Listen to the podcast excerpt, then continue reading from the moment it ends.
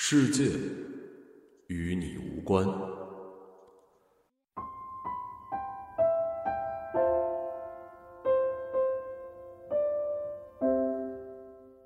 三十岁后，我发现，世界与你无关是一个需要明白的道理。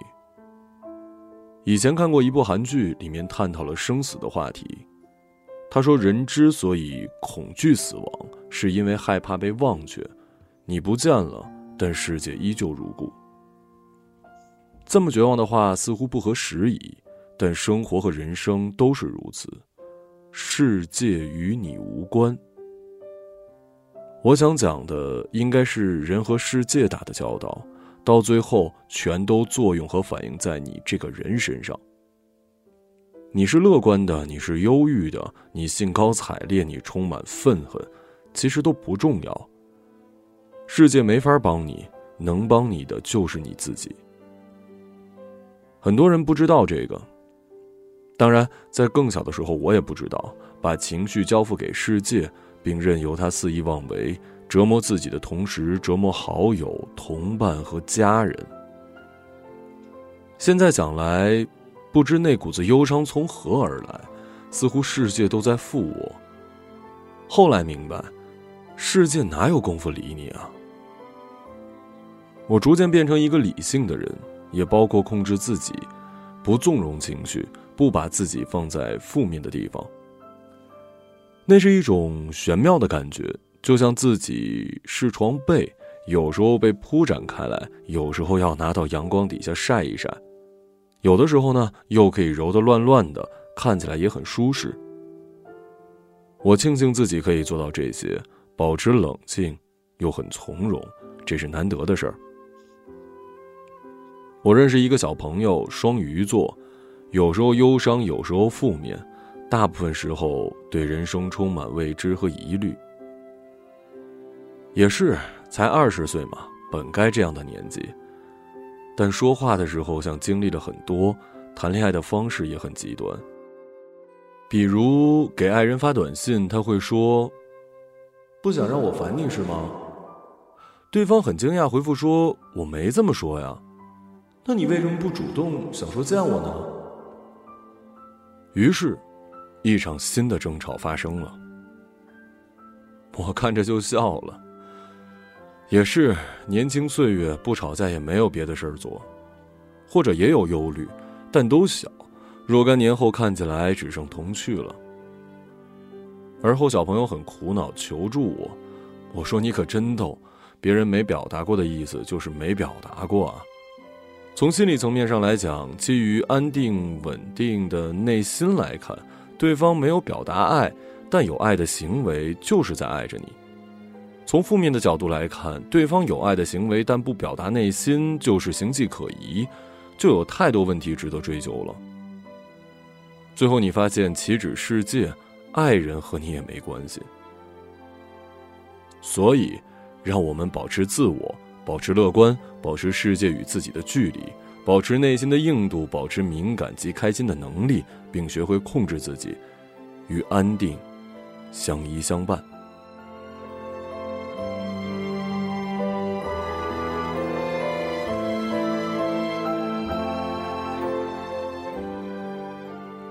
爱而不得，事出有因。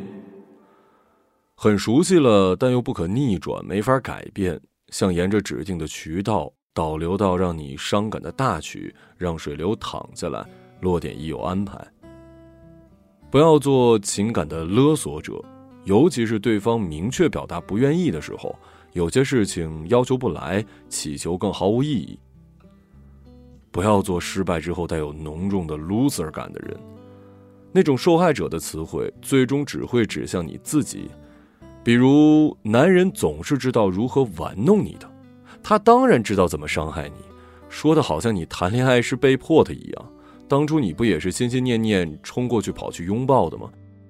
任何被伤害者都给了伤害者动手的权利，不要动用遗弃、伤害之类的大词，他们的指向太明确，这只会让你觉得自己更可怜，更具悲剧意味。谁会喜欢悲剧呢？不要去分析自己。不要去分析自己没有得到爱的原因，更不用聚众分析。好朋友要用来帮助缓解伤痛，绝不要做他为什么不爱我这样的课题研究。没有人能够替你解开谜题，除非他们都愿意直接说出你的不好。可你的不好也未必是造成分手的原因。在分手这个题目之下，这样的分析毫无意义。再美好的人，也可能有人不爱。你本来是明白这个道理的，尤其是你并没有那么完美。悲伤要有一个期限，即便从心理学的角度，这也是一个逐渐接受跟恢复的过程。你会经历愤怒到痛苦到承认现实到逐渐妥协这样一个过程，而它有多漫长，取决于你在各个阶段对自己的态度。愤怒期你要多想想他的好，痛苦期多想想他的毛病。承认现实时要不停的告诉自己是两个人不合适，不是你自己的缘故。逐渐妥协的时候要赶紧劝自己找到新的世界。但如果你在此时再次愤怒，怨他为何不好好对你，那么恭喜你又进入了死循环。要完善自己，直至自己满意，这应该是失恋带来的最积极的事儿。失恋是一种自我价值被否定，不可避免的给我们的自我认知带来重创。成熟的人会借此发现人生漏洞，哪怕是看人不准的漏洞。每一段恋爱给我们带来的都应该是进一步的完善，变成更好的人。我很烦自己说这样的话，你也完全可以不用听我的，继续沉迷。如果你人生没有别的事做，这样反刍或许能让你觉得自己是一个有故事的人。但是告诉你啊，如果一个人的爱情体验全来自这些负面的东西，你会一直如此，根本停不下来。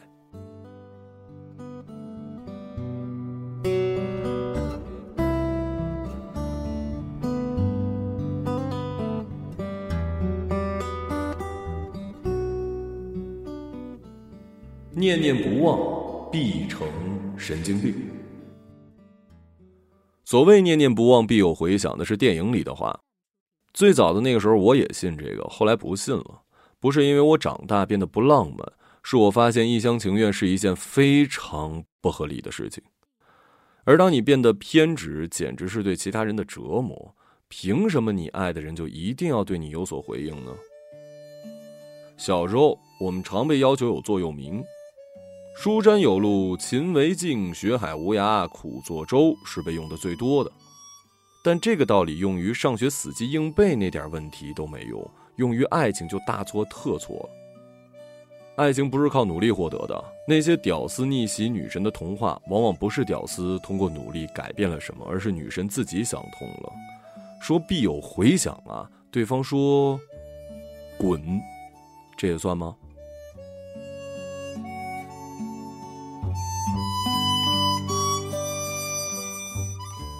时动然剧呈现出来的是残酷，是真实人生，是付出努力没有得到问应，念念不忘全无回响，或者没有得到一厢情愿者自以为是的回响。比如就在地铁站求婚被抽嘴巴，在教学楼下摆蜡烛被洗脚水浇灭，在高档餐厅玩小提琴求婚被泼了红酒等等。先把被追求方的猛烈反馈是否辜负人心放到一边儿。这种面对诱惑或者压力岿然不动的保持自我的做派，确实是一种难得的正能量。你念念不忘，我得考虑一下；你持续念念不忘，我可能非常恼火。绝不回想是正常的，只是很多人不明白，甚至有的因为被拒绝反而愈挫愈勇，找到了求得真爱的使命感，那是活该。所以我从来不帮助别人求婚的，也不帮助别人在生日的时候送一百个赞给自己的女友。我怎么知道你是不是那个没有被回响的人啊？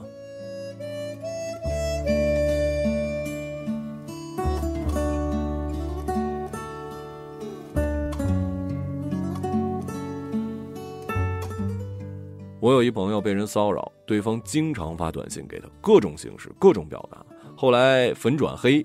把他塑造成你冷酷、你无情、你视而不见的大烂人，行文甚至有一种是他选择了女孩，然后甩掉了女孩的始乱终弃之感。我的朋友没办法，只好在各个渠道都拉黑了他。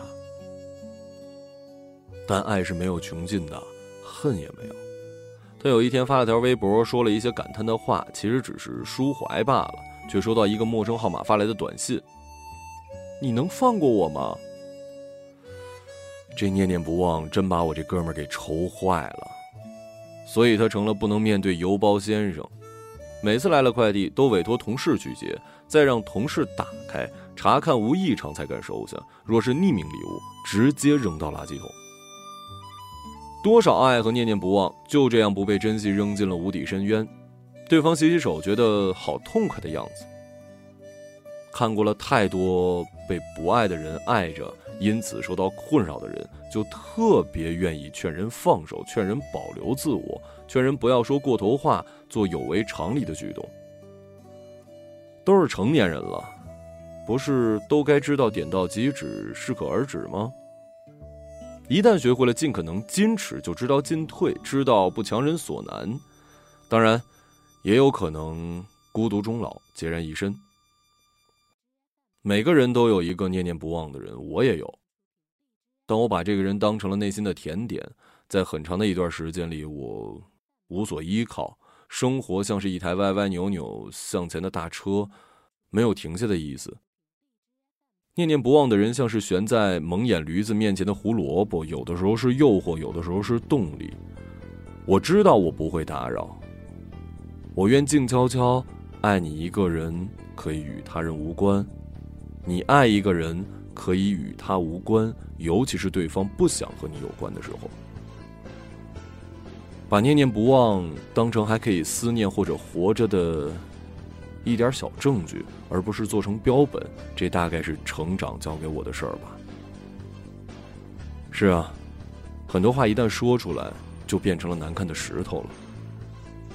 即便是念念不忘的表白。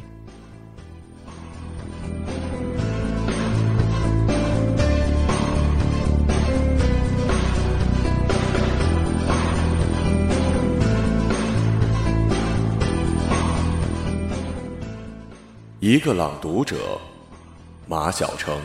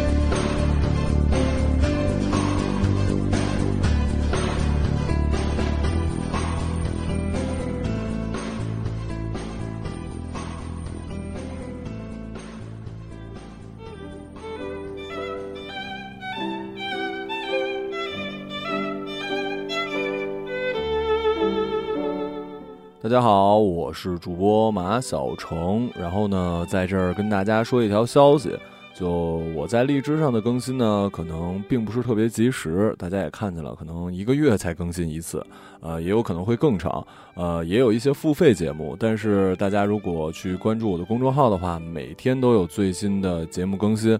而且除了故事之外，还可能有其他的节目。而且在公众号上，所有的节目都是免费的，是没有付费这个功能的。呃，我这个荔枝上的付费节目其实也不是很多了，对，包括价格标的也挺清亲民的。就大家如果呃想要听所有节目都是免费的，比如说这上面的付费节目你想听的话，呃，可以去那个呃我公众号上去看，公众号每天都有更新，然后公众号是马小成的全拼加一二二五，马小成全拼一二二五。或者公众号直接搜马小成，我的那公众号名字叫马泽法克。对，呃，希望大家可以去公众号里给我留言，这样的话，公众号的留言我也会经常可以看见的。然后再次感谢大家收听我的电台，谢谢各位。